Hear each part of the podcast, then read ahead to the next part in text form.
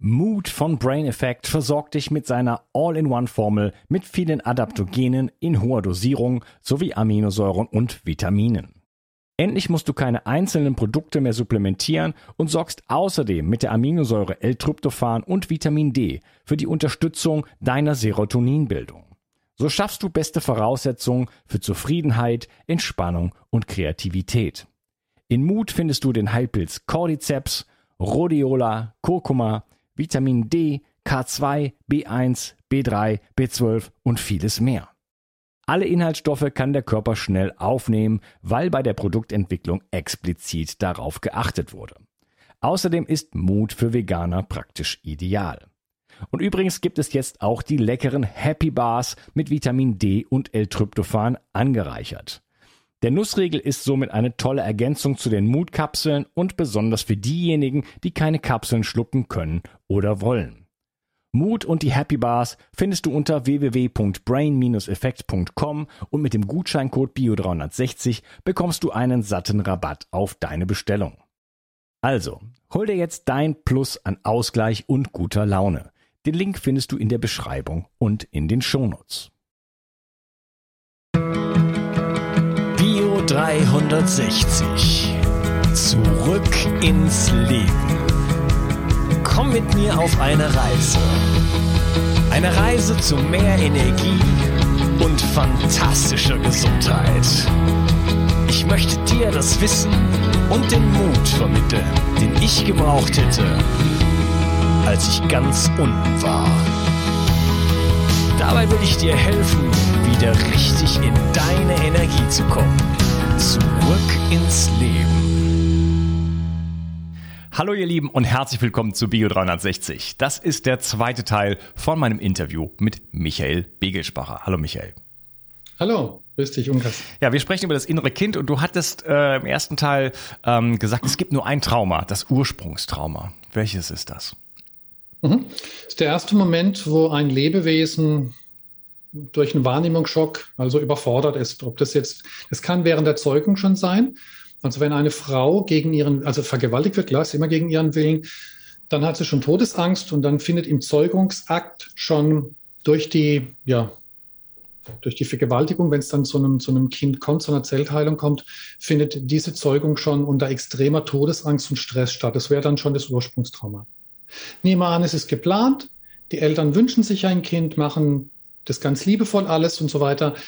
Äh, dann kann es sein, dass die Mutter einfach mal die Treppe runterfällt, vielleicht mal erschrickt, weil irgendjemand sie anschreit oder was auch immer. Das heißt, sie zuckt, schreckt zusammen. Das ist der, die Frau, die Mutter ist der Wirt sozusagen.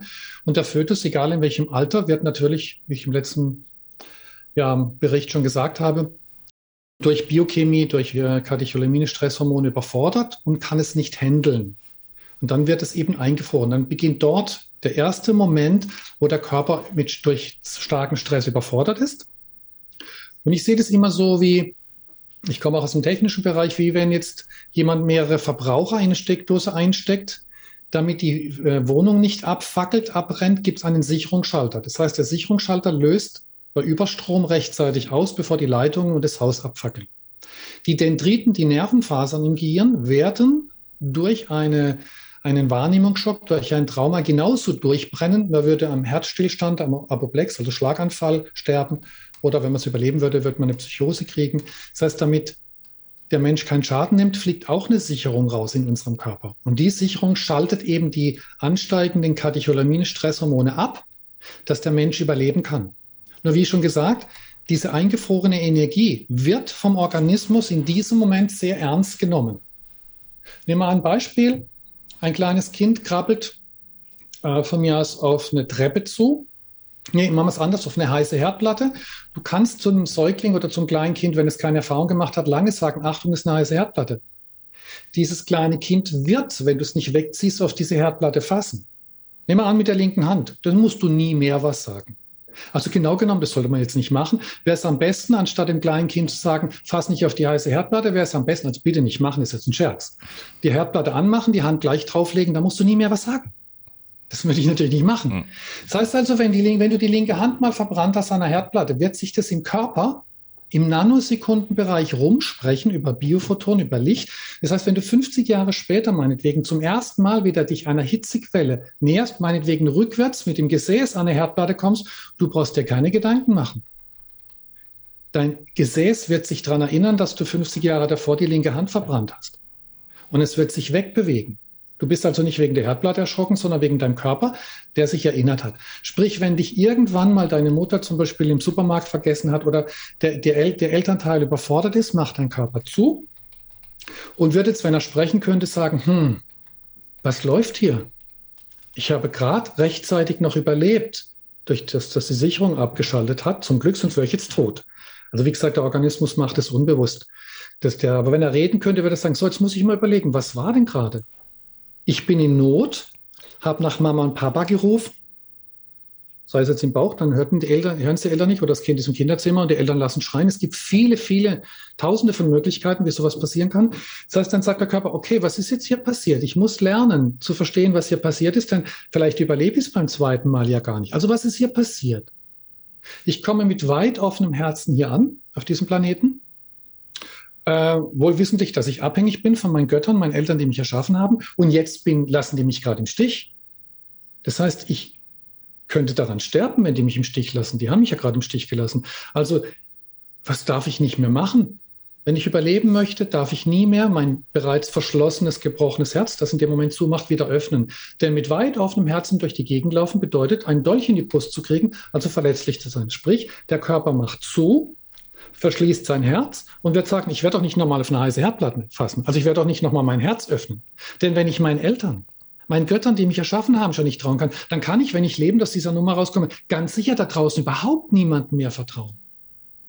Dieses erste, der erste Moment des Ursprungstraumas sorgt dafür, dass du kein Uhr- und Gottvertrauen hast. Und dass du dann natürlich bei jedem weiteren Käse, nenne ich es mal, sofort sowieso schon zugemacht hast und niemand mehr vertraust, ist ja klar. Das, das andere sind ja nur Abfallprodukte. Denn hättest du das erste Trauma nicht gehabt, hättest du nötige an Gott vertrauen, dann kommt irgendeine eine schmerzliche Situation, du sagst, es ist doch alles easy going, meine Eltern sind da, wo ist das Problem? Ist alles okay, dann gibt es kein Trauma. Aber irgendwann kommt der erste Moment, wo du zumachst, das weißt du nicht und nie mehr aufmachst.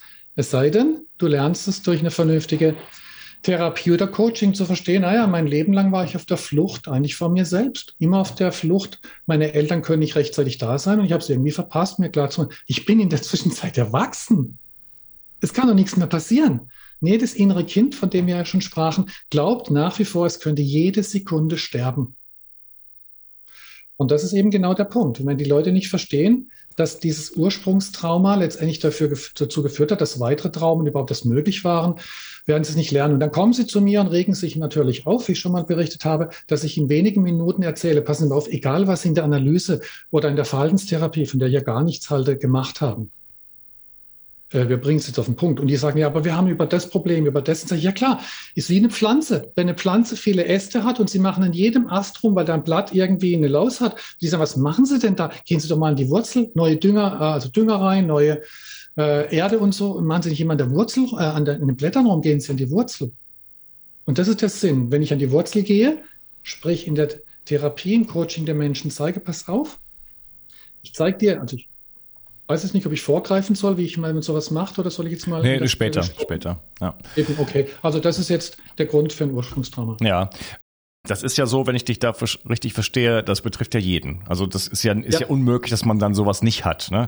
Äh, genau, es gibt genau. immer irgendwas, äh, egal ob jetzt im Mutterleib oder als, als Neugeborener oder als, als Kleinkind, Ganz es gibt genau. immer irgendeine Situation, wo plötzlich, ja. ich sag jetzt mal, die Verbindung, der Strom der Liebe ja, zur Außenwelt, ja. zur Mutter beispielsweise oder auch äh, dem Vater äh, irgendwo mal abreißt. Ne? Das Richtig. ist ja äh, das schon, wenn das Kind irgendwie 16 Mal die Nacht schreit, dann merkt es irgendwann, dass der Strom der Liebe ist nicht so, ja. wie wenn es die Schnauze hält. Genau, ne? genau. Äh, und wenn man ähm, also alles ähm, wenn man als Kind auf die Welt kommt, hat man ja erstmal alle, alle Qualitäten in sich, sag ich jetzt mal. Ne? Mhm. Und man ist zum Beispiel äh, vielleicht eifersüchtig, man ist aggressiv, mhm. man ist, ne, ich nenne es einfach mal so paar, in Anführungsstrichen negative Eigenschaften. Äh, man ist auch laut, man ist alles Mögliche und man merkt halt schnell, äh, dass diese Dinge in der Gesellschaft bei der Mutter oder in der Familie mhm. nicht so akzeptiert sind. Und deswegen merkt man dann halt, wie dieser Strom der Liebe abreißt. Und das ist halt einfach sehr, sehr schmerzhaft. Und deswegen ähm, genau. lagert man diese Dinge aus und sagt, okay, das bin ich jetzt nicht, das darf ich jetzt nicht mehr sein. Ne? Nur gehört's ja zu uns. Ja? Und ähm, genau. das ist ja so ein bisschen dann wahrscheinlich auch die Mission, äh, die wir dann haben, um in die Dualität zu kommen, um diese ganzen verlorenen Bestandteile wiederzufinden und zu sagen, ja, mhm. ich, ich, das ist auch ich. Ja, ja genau.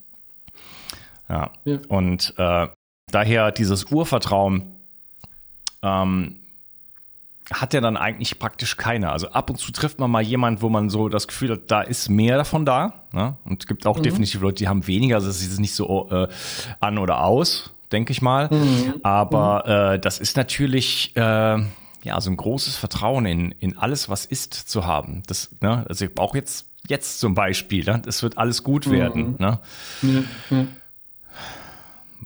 Ich glaube genau. ich nicht. Nee, ja, das, das, ist der Fall aus der Einheit, sozusagen, wie man sagen kann. Dieser Fall aus der Einheit, den wir freiwillig gewählt haben, Erfahrungen zu sammeln. Ich sage immer, wir gehen durch das Tor des Vergessens, sonst wäre es ja easy going. Mhm.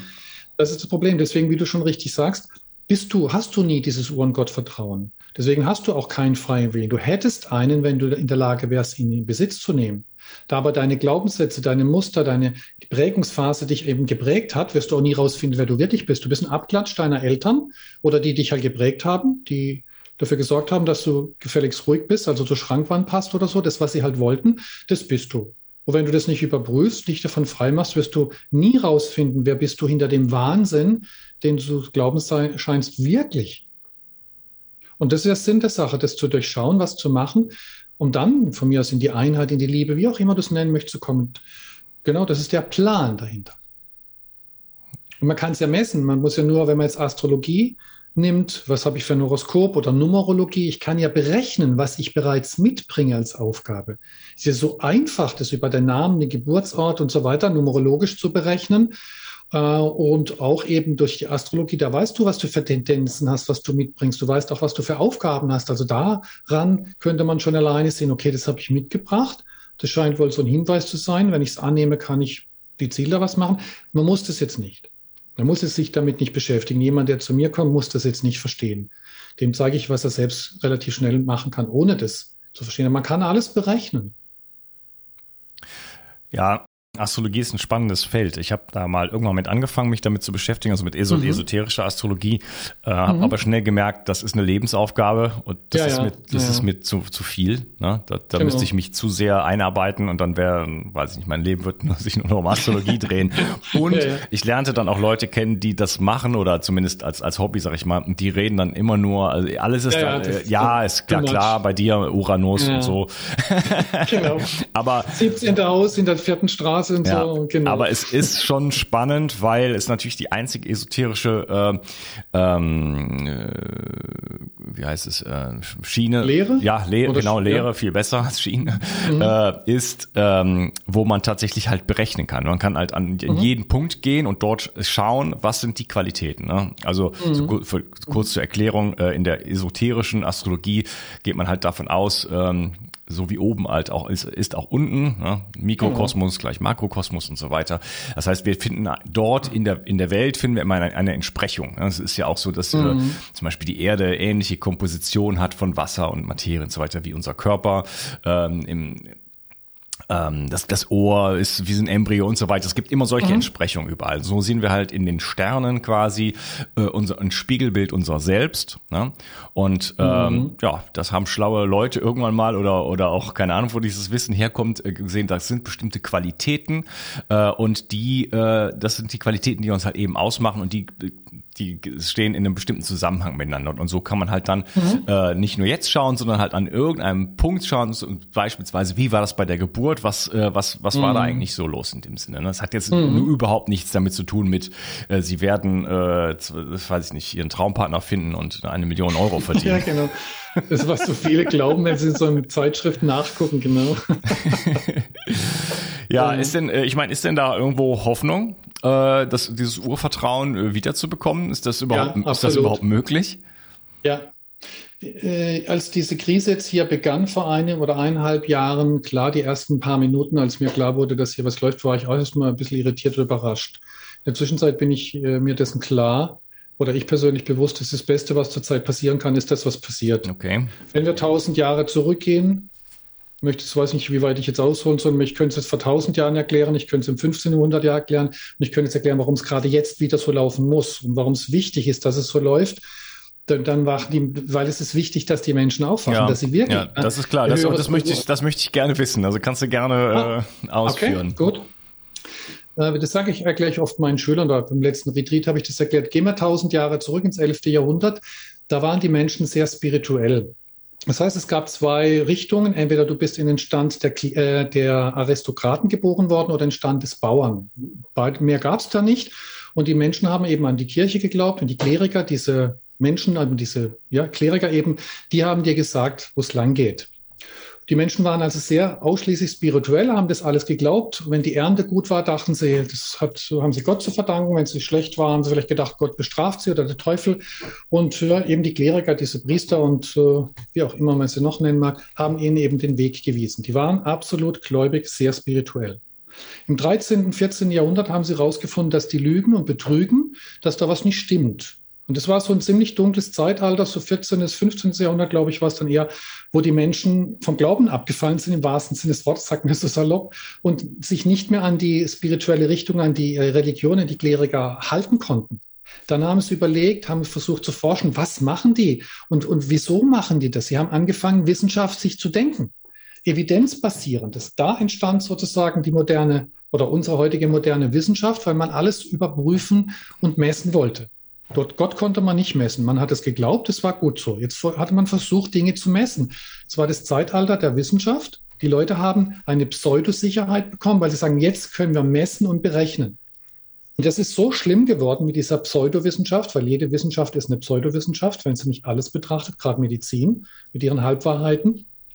Und jetzt äh, sind wir an einem Punkt, wo eben die Spiritualität mit eingebracht werden muss. Es hat auch was mit dem, mit der Erde, mit der Erde zu tun, mit unserem, äh, nicht äh, Erde, mit unserem Universum, das gerade am äußersten Rand dieser 72.000 Jahre Umkreisung ist. Also, wie gesagt, ich könnte stundenlang über alles Mögliche reden. Ich habe so viel ge gelernt darüber. Das heißt, wir sind am dunkelsten Punkt, was die Mayas auch beschrieben haben. Und es geht jetzt in eine andere Richtung seit ein paar Jahrzehnten, wo wir wieder näher dem Mittelpunkt der Erde des Ganzen kommen, wo es heißt, es wäre Gott, es wären dann 36.000 Jahre, wo es wieder lichter wird, das heißt, jetzt sind die Menschen gefordert, aufzuwachen und sie wachen aber nicht auf, wenn sie nicht leiden. Das heißt, dieses Leid, was jetzt indiziert oder induziert wird, äh, ist gut. Man könnte sagen, es gibt Menschen, sei es Politiker oder so oder wer auch immer, die machen was Böses und die haben aber keine Wahl, was anderes zu machen. Das sind auch nur Gehilfen, die das jetzt machen, um uns Menschen aufzuwecken. Es gab für mich noch nie, also gut, ich bin jetzt erst 62, habe das bisher noch nie erlebt, keinen Krieg oder so. Es gab noch nie eine Zeit, die für mich persönlich so wichtig war wie das, was gerade passiert. Die macht mir kein bisschen Angst, hm. sondern ich weiß, es ist genauso richtig, egal wie lange es dauert. Es ist geplant. Ich könnte jetzt Namen nennen von Politikern, aber ich sage, das sind die Bösen. Nein, nein, das sind Marionetten, aber jetzt nicht von übergeordneten anderen Leuten, Rockefeller oder was auch immer, sondern von einer noch höheren Ebene. Und es läuft für mich nach einem Plan, wo die Menschen gezwungen werden, aufzuwachen, ihr Bewusstsein zu erweitern und zu sagen, wenn wir es schaffen, unsere Ängste zu transzendieren, denn das hast du vorhin sehr schön beschrieben oder gefragt, ich habe es auf jeden Fall rausgehört, kein, jeder Mensch ist nur über Angst manipulierbar. Noch deutlicher formuliert, Angst ist ja nur ein Etikett. Jeder Mensch ist über seine eigene Biochemie äh, manipulierbar. Wenn ich sage, pass auf, Runkas, wenn du das jetzt nicht machst, was ich möchte, werde ich dich mit deinem eigenen Körper bedrohen. Da wirst du denken, was hast du denn genommen, Michael? Ja, ich werde dir Angst machen. Dann wird dein Körper zumachen, du wirst keine Luft mehr kriegen, die Stresshormone werden fließen, du kannst nicht mehr klar denken, weil ein Reptilien dann weglaufen möchte. Das ist das, was bei den meisten Menschen passiert. Das heißt, jeder Mensch wird mit seinem eigenen Körper bedroht. Ich habe keine Angst. Ich hatte noch nie vor irgendwas da außen Angst. Also früher dachte ich ich hätte, hatte immer nur Angst vor meinem eigenen Körper, der Stress macht. Kein Mensch hat vor da draußen Angst, sondern vor das, was man ihm einredet und was eben Schmerzen bereitet. Wenn ich sage, es ist mir völlig egal, was passiert, dann habe ich keine Angst. Weil dann eben eher Glückshormone oder neutrale Hormone fließen. Aber sobald du einem Menschen Angst machst und diese Stresshormone fließen, wird das Reptilhirn das im Hinterkopf, das Kommando übernehmen und den präfrontalen Kortex, wo der Verstand zu sitzen scheint, abschalten. Und dann kannst du nicht mehr klar denken. Sonst würden die Leute mal rechnen, Statistiken anschauen heutzutage und überlegen, sagen, irgendwas stimmt doch hier nicht. Wenn du nicht mehr klar denken kannst, dann glaubst du allen alles, weil dann sind die Politiker von mir die Ersatzeltern, die du nie hattest und dann bist du natürlich verloren. Das heißt, die Zeit jetzt ist wichtig, wo wir Menschen gezwungen werden, also wir beide zum Beispiel, andere zu motivieren, dass sie auch aufwachen, dass sie feststellen, dass sie perfekte göttliche Wesen sind, das halt nur noch nicht geschnallt haben. Und die, die es wollen, wollen es und die nicht, die, dann steht es eben nicht in ihrem Plan. Also ich kann niemandem helfen. Wenn jemand jetzt sterben wird, dann wird er sterben, weil es vorgegeben war. Da kann ich nichts machen.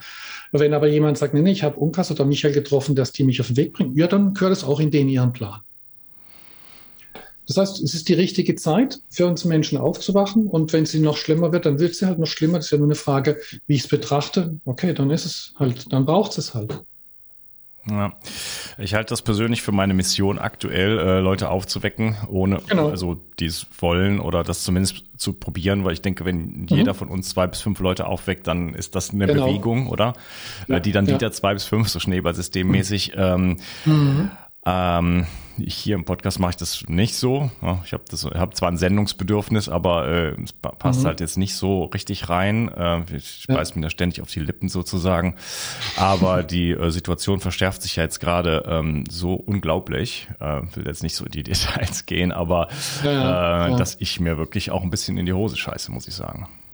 Okay. Also da äh, ist dieses ähm, also alles, was ich mir schon letztes Jahr äh, sozusagen, wie ich das verstanden habe, das Ganze ist so unglaublich äh, be bewahrheitet und mhm. äh, ich finde es nicht, also es ist, ich bringt mich auch an den Punkt, wo ich sage, das kann doch alles nicht wahr sein. Es ist doch, das ist, die machen es wirklich, oder? ja, aber die machen das, was schon klar war. Das war schon immer klar, dass es passieren wird. Also mir war es jetzt auch nie so klar, weil ich muss ganz ehrlich sagen, habe ich nie mit irgendwas von also Religion, die westliche eh nicht, aber mit Politik oder so informiert. Ich habe überhaupt keine Ahnung bisher gehabt, weil es mich nie interessiert hat. Seit ich, seit das jetzt halt so läuft, interessiere ich mich dafür. Also soweit ich es halt muss. Äh, aber für mich ist es klar, dass es so kommt und es wird auch, wenn es so sein sollte, noch schlimmer kommen. Wenn ich jetzt aber davon ausgehe, und so mache ich das, wenn es schlimmer wird, also ich kriege ja die Nachrichten auch mit, ich bin ja da jeden Tag stundenlang auch äh, up to date und, und mache mich da schlau, also in meiner Freizeit natürlich. Äh, in dem Moment, wo ich mir vormache oder mir klar mache, dass ich keine Angst vor dem Tod habe, ist es vorbei. In dem Moment, wo ich sage, Leute, ihr könnt mit mir machen, was ihr wollt, dann bin ich halt weg mit diesem Fleischsack, mit diesem Körper auf diesem Kasperle-Theater Planeten Erde. Dann suche ich mir im Universum was anderes, wenn es mir blöd hm, kommt. Hast du Kinder? Ja, eine, eine wie gesagt, eine 28-jährige Tochter und eine Frau. Die sind erwachsen beide. Ich kann mich nicht mehr, oder ich, ich kümmere mich natürlich schon um, um, die Leute, aber ich bin nicht für die zuständig. Die sind zum Glück erwachsen. Und natürlich würde ich alles tun, um die zu schützen, klar. Und indem ich sie auch informiere und denen klar mache, okay, vor was hast du Angst? Wenn du in der Angst versinkst, genau das ist doch das Problem. In dem Moment, wo ich mich meinen Ängsten intellektuell stelle oder widme, drüber nachdenke, bin ich mitverantwortlich für das, was passiert. Denn der Kopf ist kein Faradayische Käfig, sprich keine geschlossene Einheit. Alles, was du jetzt denkst, ist zeitgleich überall. Bleiben wir jetzt mal auf der Erde, auf der Erde. Auch wenn du jetzt was denkst, ist ein paar Sekunden später dieser Gedanke auch in Australien. Das heißt, wir verseuchen diesen Planeten mit unseren negativen, unbewussten, ängstlichen Gedanken. Wir sind dann verantwortlich dafür, dass es nicht aufhört. Ich kann nichts dran ändern. Niemand kann das, dass der erste Moment ein unbewusster Gedanke ist, der sagt, oh Gott, was habe ich da gehört? Was wollen die machen? Das ist bei mir genauso. Nur wenn ich dann nach ein paar Sekunden meinen Verstand einschalten kann oder zurückgewinnen kann, sage ich, okay, was ist das Problem? Mein Gehirn hat gerade äh, Angst, weil es nicht genügend Information hat. Angst ist immer ein Mangel an Information. Wenn ich weiß, dass jemand sagt, Michael, ich erschieße dich in einer Stunde, dann habe ich möglicherweise, wenn ich unbewusst bin, Angst. Wenn aber jemand sagt, es ist ein Scherz, in zwei Stunden kriegst du eine Million Euro, dann sage ich, wow, wie geil ist das denn? Wenn ich aber nicht weiß, stimmt es jetzt, dass ich erschossen werde, dann habe ich als normaler Mensch Angst, weil ich die Zukunft nicht kenne. Angst ist ein Mangel an Information, weil ich die Zukunft nicht kenne und weil ich Angst habe, dass ich meinen Körper loslassen müsste. Wenn ich das nicht habe, dann kann ich sagen, okay, der erste normal menschliche Reflex von meinem alten Bauteil im Hinterkopf ist auch erstmal, oh Gott. Und dann, wenn ich da meinen Verstand ab und zu mal einschalten kann, sage ich, was heißt jetzt, oh Gott? Was soll denn passieren? Und dann, jetzt komme ich zum Eigentlichen, wenn ich dann fühle, wie sich das im Körper anfühlt und es eben mit meiner Methode sofort annehme, ist es sofort vorbei. Also ich messe meinen Grad von, von Bewusstsein weiterkommen immer in Sekunden. Wie viele Sekunden brauche ich, bis ich meinen Verstand zurückgewinnen kann und sagen kann, fühle das, was du gerade fühlst, was dein Körper an Angst hat, sei für diesen Körper da. Denn das ist auf einer infantilen Ebene, fühlt der Ohnmacht und Hilflosigkeit als Kind. Denn als Erwachsener hast du, wenn du das löst, kein Problem mit Ohnmacht und Hilflosigkeit, wenn du es löst. Wenn du es nicht löst, hast du als Erwachsener ständig Angst, weil du ohnmächtig und hilflos dich der Außenwelt gegenüber siehst. Wenn du das nicht hast, dann kannst du, egal was in Nachrichten kommt, sagen, krass, der erste Moment ist, hätte ich nicht gedacht, dass sie das machen. Der zweite ist, natürlich war das klar, dass sie das machen, weil die ganzen dummen Menschen das mitmachen. Dann ist es halt so dann müssen wir eben gucken, kann ich voller Liebe mit mir sein, meinen Körper beruhigen, dann äh, strahle ich wieder keinen Elektro- oder Gedankensmog negativen aus und bringe den Planeten zum Absturz mit meinen Gedanken, sondern ich bin dann da, bin neutral oder positiv und sage, okay, da sehe ich jetzt jemand alleine auf der Straße bei 40 Grad mit einer FFP2-Maske. Donnerwetter. Dann liebe ich den genauso. Mein Hirn wird sagen, was für ein Dummkopf, wie leichtsinnig. Ich sage dann, hör auf mit dem arroganten Denken mit dem Überheblichen, sage ich dann zu meinem Ego, mhm. weil du willst doch nur deinen Minderwertigkeitskomplex nicht fühlen, sage ich zu meinem Ego, sonst wird es den anderen jetzt nicht degradieren oder abwerten. Und dann ist es aber vorbei. Und dann gucke ich den an, sage, der arme Kerl hat Angst. Und wenn der dann auf mich zukommt, dann lache ich den an voller Liebe. Und dann guckt er mich an und denkt, oh, was ist da los? Der lacht mich an. Ja, weil ich meinen Verstand zurückgewinnen konnte. Sonst hätte ich mir erlaubt, weiter so einen Schwachsinn zu denken. Ja, ich, ich kenne das selber gut auch, das äh, andere Menschen verurteilen. Ne? Ja, klar. Und das ist unglaublich, äh, wie das einfach passiert. Also ich spreche jetzt nur von ja. mir, äh, wo ich einfach jemanden sehe und bumm, kommt ein Urteil. Ne? Genau. Und ich habe mir das genau. aber zur Angewohnheit gemacht, schon vor vielen Jahren, äh, das dann zurückzunehmen. Ne? Das dann so, ah, der Herr Gemmiker ist hier wieder am Verurteilen so und dann äh, mhm. kann ich das einfach auch tatsächlich in mir einfach ähm, löschen, sage ich jetzt mal, und ich sehe denjenigen dann einfach, ich, das ist so wie so eine, als, als wenn ich den umarmen würde. Ja, ich öffne quasi mein Herz und sag, du darfst einfach mal so sein, ja, das ist alles okay. Mhm. Und plötzlich ja. ändert sich die ganze Perspektive auf diesen Menschen und dann sehe ich den gar nicht mehr. Wenn der vorher hässlich war, dann ist der plötzlich nicht mehr hässlich mhm. und so. Ne? Also das äh, habe ich schon ganz also, tausende von Malen gemacht und das ist, ähm, das ist unglaublich, wie man durch ein bisschen Bewusstsein ähm, völlig die ähm, das die Beziehung zu jemand, sage ich jetzt mal, das, ne, auch wenn ich den jetzt nicht kenne, ja. aber da, die innere Beziehung äh, komplett mhm. äh, transformieren kann letzten Endes. Und da ist gar nicht viel zu nötig. Es ist einfach nur ein Moment des Innehaltens zu sagen, hey, ist das eigentlich wirklich, was ich möchte? Äh, jemand mhm. jetzt hier verurteilen, mhm. äh, mich über ihn stellen, ist das, ist das, ist, ist, entspricht mir das? So, nein, es entspricht mir überhaupt nicht. Ja. Ja. Da würde ich gerne, wenn du gestattest, was dazu sagen. Na klar. Ja, okay. Ähm, also wenn du schon so weit bist, das unterstelle ich dir jetzt, dass du so weit bist, dann kannst du das machen. Das, was du gerade beschrieben hast, würde ich aber nie jemanden, auf keinen Fall jemanden raten, was du gerade gesagt hast. Also das kannst du machen, wenn du so weit bist. Das, und das glaube ich jetzt, dass du so weit bist. Aber normalen Menschen würde ich das nie empfehlen. Das ist das, was ich so hasse an so Pseudo-Coaches oder an Psychologen, die es nicht kapiert haben. Die sagen zu jemandem, pass auf, du bist eine Reizreaktionsmaschine, du hast ein altes Verhalten, alte Gedanken. Jetzt nimm den doch mit Liebe an. Das finde ich ein absolut respektloser Mist. Da werde ich schon richtig fast schon aggressiv, wenn ich sowas höre, weil es ist respektlos. Jetzt stell dir vor, ich nehme jetzt, falls es jemand eben nicht sehen kann, wieder meine Puppe. Ich als erwachsener Michael würde definitiv niemals jemanden abwerten. Niemals. Ich habe aber auch das alt, gleiche alte Bauteil wie du, wie wir alle, das prähistorische Gehirn, das hin und wieder, und dank dieser ganzen Krise jetzt, konnte ich sehr viel so weit verändern, dass es kaum noch ist. Das heißt aber jetzt, um zu, zurückzukommen, warum ich das nie tun würde. In dem Moment, wo ich jetzt jemanden begegne, und mein Ego, was auch immer das für die Leute sein mag, jetzt ein Teil in mir nächstes Mal, sagt, oh, was ist denn das für ein Mensch oder ich nehme es mal ziemlich hart für ein Idiot. Hat mein Gehirn etwas bewertet. Und zwar dahingehend bewertet, dass es in anderen Menschen abwertet. Das macht das Gehirn nur, um den Minderwertigkeitskomplex nicht zu fühlen, sich einzubilden, wenn ich den bewerte, stehe ich über dem. Das ist ein Reflex, ein autonomer Reflex, der dem Menschen seinen Minderwertigkeitskomplex zeigt. Das heißt, wenn ich feststelle, dass mein Gehirn sich so arrogant über jemanden erhebt, werde ich auf gar keinen Fall, wenn ich noch nicht so weit bin, das invertieren, indem ich sage, ich öffne mich für denjenigen. Das ist super respektlos und falsch. Denn wer, wer macht es denn? Das macht der kleine Michael. Und jetzt stell dir vor, der kleine Michael sagt, hey du Arsch da draußen, ich sag mal, du bist ein Arsch, damit du mir nicht zu nahe kommst und mich nicht verletzt. Ich möchte mein Herz nicht öffnen, also weise ich dich weg.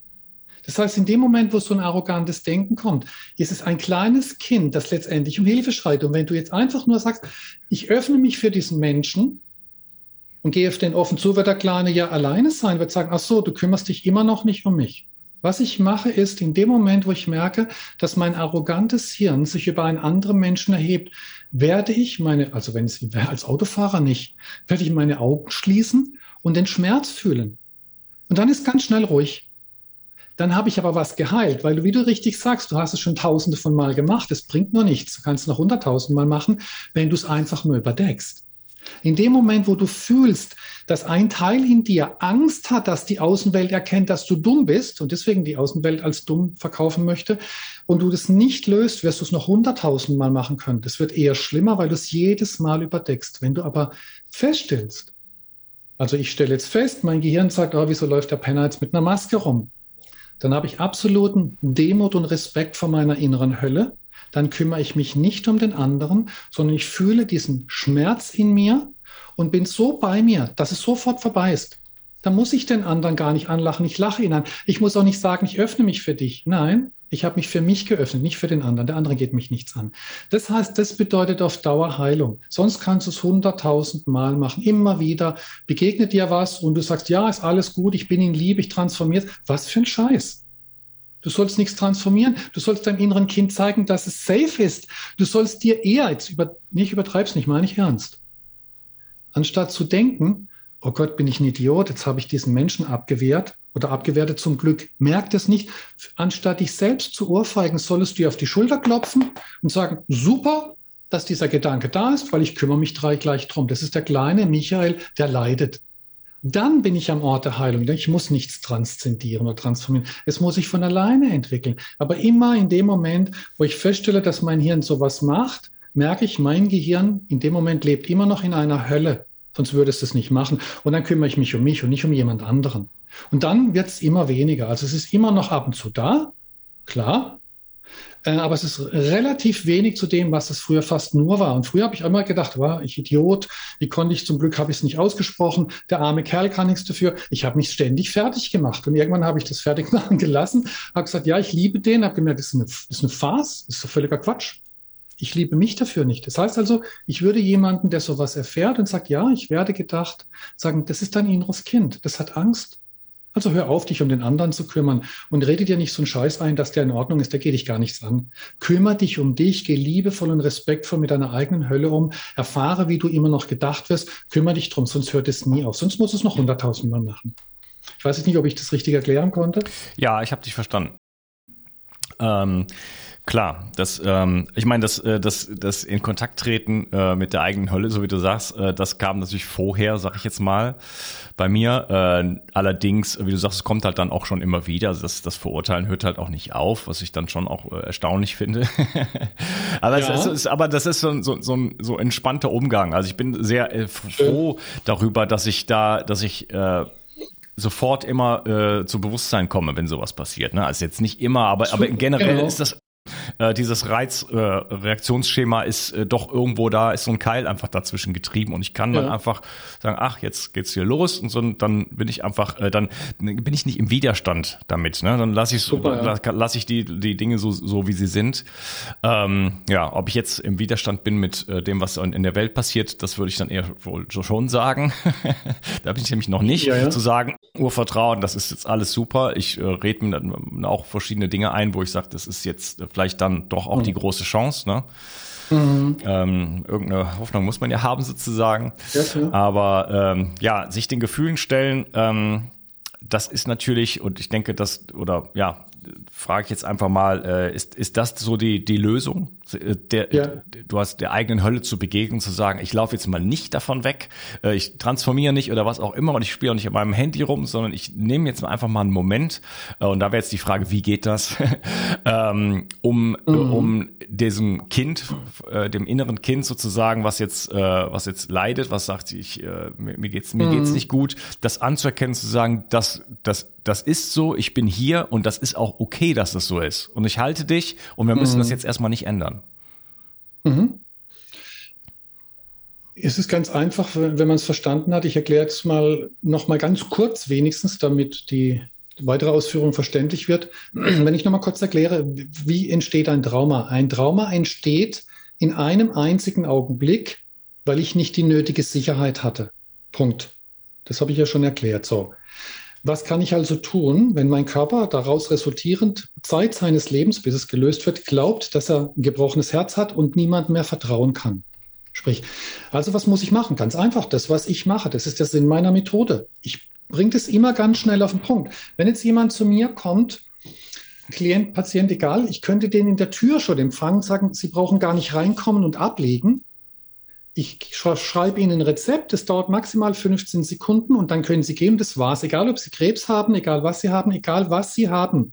Ich verschreibe Ihnen ein universelles Rezept, das Sie, wenn es so sein soll, in Ihrem Karma, Akasha-Chronik, wie auch immer steht, dann können Sie das machen, sonst kann ich eh nichts machen. Also ich kann auch nichts machen, aber das kann ich Ihnen verschreiben, dieses Rezept. Wenn die sagen, jetzt bin ich aber, was weiß ich, aus Amerika hergeflogen, die Leute kommen aus der ganzen Welt zu mir äh, und jetzt soll ich nach 10 Sekunden wieder gehen, sag ich, wieso haben Sie es am Telefon nicht gesagt? Und sage ich, ja, egal, ich sage es Ihnen jetzt. Wenn die sagen, alles klar, passen Sie auf, ich verschreibe Ihnen jetzt ein Rezept. Wenn ich Arzt wäre, würde ich sagen, dreimal täglich nach dem Essen. Ich würde es Ihnen jetzt nach dem Essen nicht empfehlen, was ich gleich sage, aber nur mal so. Der Arzt würde sagen, dreimal täglich nach dem Essen setzen Sie sich bitte hin, schließen Sie Ihre Augen ich sage es bewusst salopp, dass man sich besser merken kann. Und jetzt versuchen Sie, wenn Sie die Augen geschlossen haben, für fünf bis zehn Minuten sich absichtlich und freiwillig scheiße zu fühlen. Nehmen Sie Kontoauszug, wenn es hilft, um sich scheiße zu fühlen. Nehmen Sie die Krankheit, den Beziehungspartner, egal was Sie für ein Problem haben. Setzen Sie sich hin, legen Sie sich hin, schließen Sie Ihre Augen. Reassoziieren Sie die Situation, holen Sie also alles hoch und jetzt achten Sie mal auf Ihren Körper. Die Atmung wird schneller, der Puls geht hoch, Sie haben Todesängste, Sie können kaum noch klar denken. Legen Sie Ihre Hand von mir aus auf die Brust, wenn dort eine Energie ist oder im dritten Chakra, im Solarplexus-Bereich, die Hand dorthin. Seien Sie einfach mal für ein paar Sekunden, weil im Nanosekundenbereich schaltet der Körper eh wieder ab, bleiben Sie ein paar Sekunden, vielleicht zwei, drei, vier, fünf Minuten, einfach nur bei diesem Gefühl. Holen Sie es immer wieder her, weil im Bruchteil einer Sekunde schaltet der Körper ab. Sie werden es auch in zehn Minuten höchstens ein, zweimal schaffen, wenn überhaupt versuchen Sie immer wieder der Todesangst, der Hölle zu begegnen. Also versuchen Sie Scheiße zu füllen. Versuchen Sie all diese Bilder, die Sie im Moment stören, hochzuholen, damit Sie sich in Ihr jüngeres Ich zurückkatapultieren und jetzt da sind. Das heißt, damals waren Sie allein, jetzt ist jemand für Sie da. Denn das Kind, das in der Kindheit oder der Säugling gelitten hat, war eben, hat gelitten, weil die Eltern nicht da waren. Mich gab es ja damals Erwachsener nicht. Aber wenn ich jetzt als Erwachsener meine Methode anwende, dann provoziere ich den Schmerz meines inneren Kindes mit einem anderen Ausgang. Denn ich bin jetzt da. Wie wenn ich aus der Zukunft komme, dem kleinen Michael zeige, pass auf, du glaubst, dass du kurzfristig wieder sterben musst. Stimmt nicht. Ich spiele dieses Mal nicht am Handy rum. Wir werden jetzt zwei Sekunden oder zwei Minuten hier sitzen und rausfinden, sterben wir oder sterben wir nicht.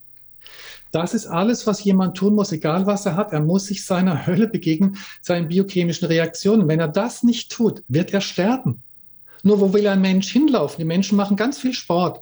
Ich habe Hochleistungssportler. Wenn ich immer sage, es sind Hochleistungssportler, wow, also jemand mit einem Dachschaden dann sind die natürlich entsetzt. Also wer einen Hochleistungssport macht, muss einen Dachschaden haben. Das ist ein Mensch, der extrem Sport macht, das seinen Körper zerstört, um sich nicht zu fühlen. Das ist doch nicht gesund. Gut, das wissen die meisten dann in der Zwischenzeit auch schon. Das heißt, sie laufen weg, sie machen Marathon oder was auch immer, um vor sich wegzulaufen. Sie können nach Australien laufen. Sie tragen den Schmerz mit sich rum. Gehen Sie nach innen, zeigen Sie Ihrem Körper, dass Sie endlich mal da sind. Dass der Körper die zelluläre Ebene, es läuft auf einer zellulären Struktur ab, mal eine andere Erfahrung macht. Denn in dem Moment, wo der, der Körper leidet und du spielst am Handy rum, bist du nicht da. In dem Moment, wo du nicht am Handy rumspielst oder was auch immer und dein Körper fühlst, bist du da. Zeigst deinem Körper, ich laufe nicht weg. Und wir werden jetzt rausfinden, ob wir sterben oder nicht. Natürlich stirbt man eben nicht. Viele sagen aber, ich habe Angst vor diesem Gefühl, dass ich es nicht aushalte. Das heißt, sie haben Angst, das zu fühlen. Ich verstehe das. Sie haben Angst, die Büchse der Pandora zu öffnen. Sie werden aber in diesen Gefühlen nicht sterben. Sie werden sterben, wenn sie es nicht fühlen. Weil sie können es nicht ewig unterdrücken.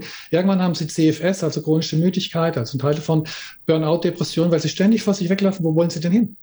Setzen Sie sich hin, versuchen sich scheiße zu fühlen, dass Sie endlich mal Ihrem Körper begegnen können, dass Sie die Angst vor der Angst verlieren. Die Menschen lernen ja erstmal der Angst vor der eigentlichen Angst bei mir zu begegnen. Die kommen ja gar nicht an die tatsächliche traumatische Erfahrung dran, weil jeder Mensch hat Angst, dass was passieren könnte. Wie du es vorhin gesagt hast, die Menschen haben jetzt Angst, dass was passieren könnte. Sie haben von, nicht von einer tatsächlichen Angst Angst, sondern sie haben Angst davor, dass es passieren könnte. Sie haben, sie ärgern sich jetzt schon mit der Angst vor der Angst rum, merken noch nicht mal, das ist ja nur die Oberfläche. Ich äh, habe ja jetzt schon Angst davor, dass ich Angst haben könnte. Also die Angst vor der Angst, die kommen noch nicht mal an die eigentliche Angst dran. Das geht nur, wenn du dich hinsetzt, sagst, okay, habe gerade was in Nachrichten gehört, habe Angst, dass es in einem Monat eintritt. Ja, dann mach doch nicht einen Monat lang rum, bis es eintritt oder nie eintritt. Setz dich gleich hin und stell dir vor, wie es wäre, wenn es eintreten wird. Dann wirst du dich mit der Todesangst konfrontieren, mit der Angst eines kleinen Kindes. Und wenn du das machst, hast du keine Angst mehr. Also das musst du natürlich ein bisschen üben. Das ist der Sinn. Schaffe einen anderen Ausgang. Das ist alles. Zeige deinem inneren Kind, dass es dieses Mal nicht mehr allein ist, dass es überlebt hat, weil sonst würde es mich als Erwachsener nicht geben. Das ist letztendlich alles. Und es geht ja nur über die Gefühle. Nicht über Denken oder über Sehen oder Hören. Es geht nur über die Kinästhetik, über die Gefühle, weil die Gefühle lähmen unser Denken. Jemand, der sagt, ich habe das intellektuell erfasst, sage ich nett, dass du es erfasst hast, ist auch wichtig. Deswegen erzähle ich viel, dass du dein Bewusstsein erweitern kannst. Aber der Körper braucht die Erfahrung, dass er, wenn er glaubt, dass er sterben muss, doch nicht stirbt, weil du da bist. Also hör auf, dann an deinem Handy rumzuspielen, denn sonst machst du es ja immer schlimmer. Denn der Körper denkt, Michael spielt am Handy rum. Das macht er nur, weil er denkt, wenn er es fühlen würde, würden wir sterben. Das heißt, du retraumatisierst es jeden Tag hundertfach selbst, wenn du den Wahnsinn nicht verstehst. Ja. Äh, ich glaube, Karl Gustav Jung äh, ist es zuzuschreiben, er soll gesagt haben, ähm, der einzige Weg ähm, vorbei ist mittendurch. Ja, richtig. Ähm, das heißt, es ist sinnlos, man, also wenn es denn so stimmt, wie er es sagt, dann gibt es den Weg drumherum nicht. Man kann nicht drumherum laufen, man kann nicht sagen, ich, das, das gucke ich mir nicht an, das brauche ich nicht, ich mache einfach was anderes, weil es kommt zurück. Es ist, es mhm. ist letzten Endes, also man kann natürlich sich immer gut ablenken und so weiter, aber in mhm. der letzten Konsequenz kann man den Dingen nicht ausweichen. Ja? Genau. Das ist so, ähm, mh, mm, wenn man zum Beispiel eine Leiche im Keller hat und es stinkt, ja, ja. dann kann man sich eine ganze Weile kann man äh, auch ähm, sich vormachen, das wäre jetzt nicht so schlimm, dann macht man die Tür so ein bisschen zu und so, das muss irgendwas anderes sein. Aber wenn man, wenn man dann wirklich mal dahin gegangen ist, dann transformiert ja. sich die ganze Geschichte natürlich, dann sieht man das und dann äh, dann äh, ja ändert sich dann auch einiges dann für einen selber. Ne? Mhm. Ähm, sich den, den, eigenen Ängsten zu stellen, das ist ja etwas, was kein Mensch lernt, oder? Also ich wüsste nicht, nee. wo, wann nee. ich das jemals gelernt haben sollte, äh, weder in der Schule noch im Kindergarten noch sonst irgendwo, auch nicht in der Familie, wie so viele Dinge, die wir nicht mhm. da, dort lernen. Ähm, das heißt, das muss man erstmal lernen und dann ähm, auch das mit der Absicht dann sozusagen zu tun, das ist ja auch mal erstmal ein Schritt. Das, das, wir wollen es ja nicht. Es ist ja, äh, das ist ja sich dem Schatten nähern sozusagen. Mhm. Und es fühlt sich echt mhm doof an, sage ich jetzt mal. Das fühlt sich wie Sterben an. Ja, und deswegen äh, ist es ja, also da muss man ja eigentlich zum Seminar gehen, oder? Wenn, also, oder in einer, in einer therapeutischen Sitzung, weil wenn man angeleitet wird dazu, dann mhm. macht, nimmt man sich ja dann den Moment, weil da ist man dafür hingekommen, man bezahlt dafür, sag ich jetzt mal, ne? Weil, ja, weil so mal eben, ich setze mich ja. jetzt mal heute irgendwie aufs Sofa und, äh, und versuche mal mich so scheiße wie möglich zu fühlen, äh, das machen die wenigsten. Ich habe sowas tatsächlich, tatsächlich schon mal mehrfach gemacht, aber das ist, äh, die normalen Menschen machen sowas nicht. Nee, wir werden ja eben davon abgelenkt. Von klein auf heißt, es reißt dich mal zusammen, stelle ich nicht so an und so weiter. Also wir lernen es nirgends so. Und wenn ich das aber lerne, ich kann das natürlich alleine eine gewisse Zeit machen. Irgendwann geht es aber dann nicht mehr allein, denn äh, ich habe mich äh, früher ganz am Anfang, also vor knapp 30 Jahren, wo ich begonnen habe äh, zu arbeiten, mich gewundert, warum meine Klienten und Patienten im Verhältnis zu mir schneller vorankommen. Dann wurde mir klar, ja logisch, ich bin ein Autodidakt, ich habe natürlich vieles studiert und vieles gelernt, klar, aber ich habe dann gemerkt, wenn ich das alles immer nur alleine mache, dann komme ich nicht weiter. Ich brauche also irgendjemand, es, es, muss nur jemand sein, der, ähm, der mit Gefühlen umgehen kann. Es muss kein Therapeut sein, aber wenn ich jetzt sage, okay, Unkas, ich komme zu dir. Klar, du kennst dich jetzt aus. Du musst dich gar nicht auskennen. Äh, kannst du mit meinen Gefühlen umgehen, wenn ich weine, wenn ich schimpfe, wenn ich ankomme? Ja, klar. Okay, pass auf, ich komme zu dir, setze mich zu dir hin und ich mache jetzt meine MB-Methode. Ich versuche mich scheiße zu fühlen. Und äh, wäre es für dich okay, wenn du mich vielleicht mal an der Hand hältst, mich in den Arm nimmst oder wenn ich dich frage, kannst du mich mal in den Arm nehmen, kannst du dir das zutrauen? Ich sage, nee, will ich nicht. Dann ich sage, okay, dann brauche ich jemand anderes. Das heißt aber, du musst mich gar nicht anfassen, nur wenn du im Raum bist. Und ich sage, ich gehe jetzt mal in die Hölle, in meinen Schmerz und du bist da. Du bist jetzt einfach für mich da, egal ob ich dich jetzt brauche oder nicht. Du bist aber für mich da. Du schenkst mir jetzt deine Zeit und deine Aufmerksamkeit. Dann zeige ich meiner Biostruktur, meinem Gehirn, meinem Körper da draußen ist doch nicht die ganze Welt gefährlich. Da gibt es auf jeden Fall schon mal einen, den könnte ich mal ein bisschen vertrauen. Wenn es dann gut geht, kann ich sagen, oh, du gibst ja doch einen. Ich dachte, die ganze Welt ist scheiße sozusagen. Mhm. Und wenn ich das lerne, dass ich mit anderen zusammen einfach den, meinem Gehirn zeige, dass die Welt ist nicht wirklich gefährlich, das stimmt nicht, dann geht es natürlich etwas schneller. Das heißt, wenn ein Mensch mit meiner MP-Methode nicht weiterkommt, dann bucht er natürlich einen Termin über Skype oder wie auch immer, oder kommt zu mir in die Praxis. Und wenn jemand äh, sagt, ich möchte ein Seminar machen mit anderen zusammen, dass wir feststellen, wir sind ja alle gleich. Und es ist so schön, mit anderen auf dem Weg zu sein. Klar, dann geht es ein bisschen schneller.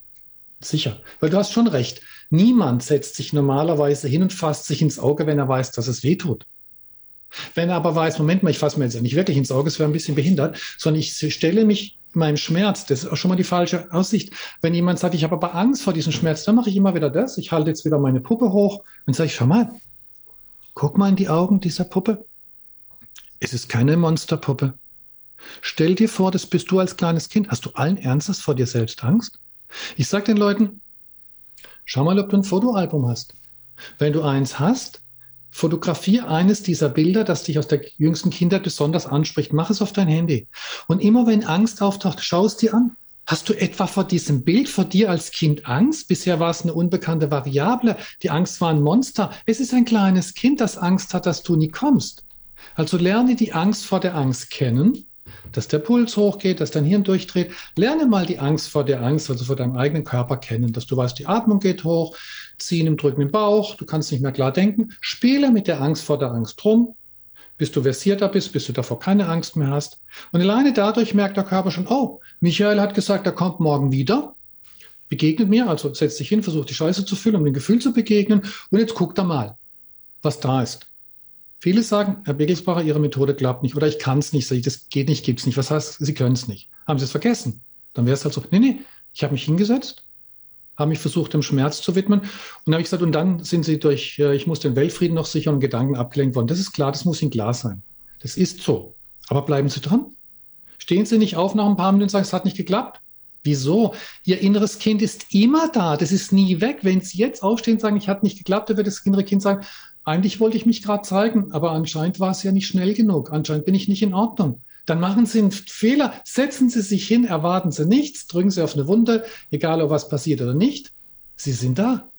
Wenn Ihr Körper vertraut, dass Sie auch die Übung gut finden, wenn mal vermeintlich nichts passiert oder Sie sich ständig ablenken lassen haben von Ihren Gedanken, da wird der Körper sagen, es ist irgendwie egal, was ich mache oder nicht mache. Ich scheine in Ordnung zu sein dann öffnet sich der Körper immer mehr. Und es gibt's nicht, dass es nicht funktioniert.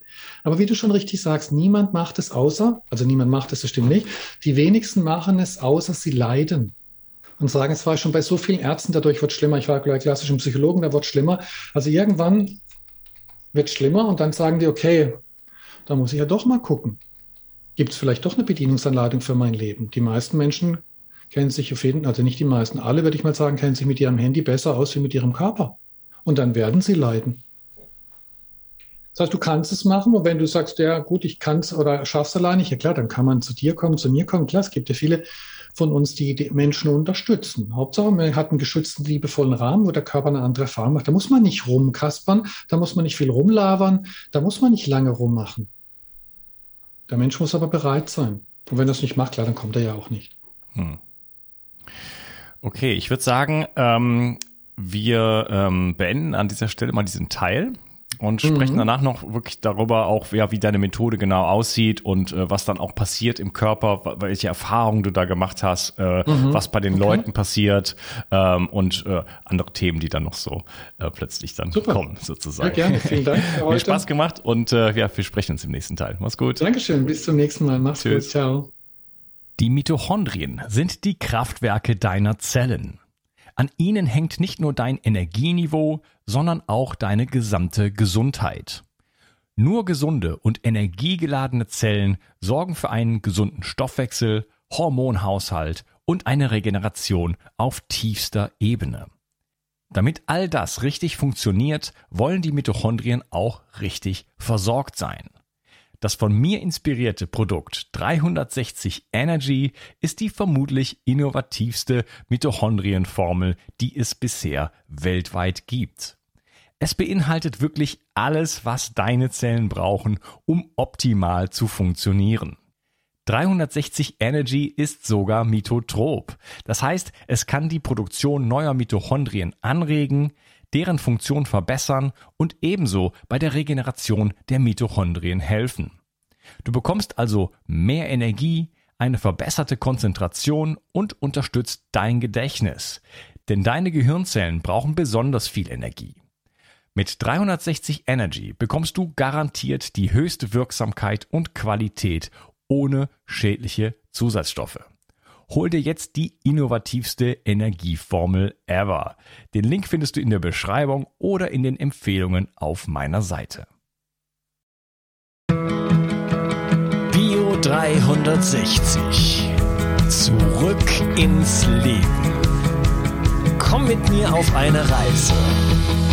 Eine Reise zu mehr Energie und fantastischer Gesundheit. Ich möchte dir das Wissen und den Mut vermitteln, den ich gebraucht hätte, als ich ganz unten war. Dabei will ich dir helfen, wieder richtig in deine Energie zu kommen. Zurück ins Leben.